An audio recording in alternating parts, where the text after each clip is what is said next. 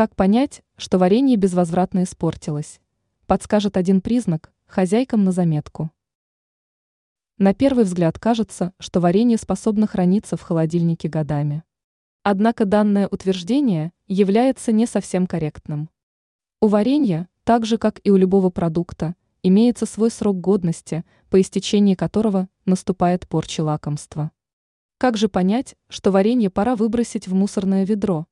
На данный вопрос в подробностях ответит наша статья.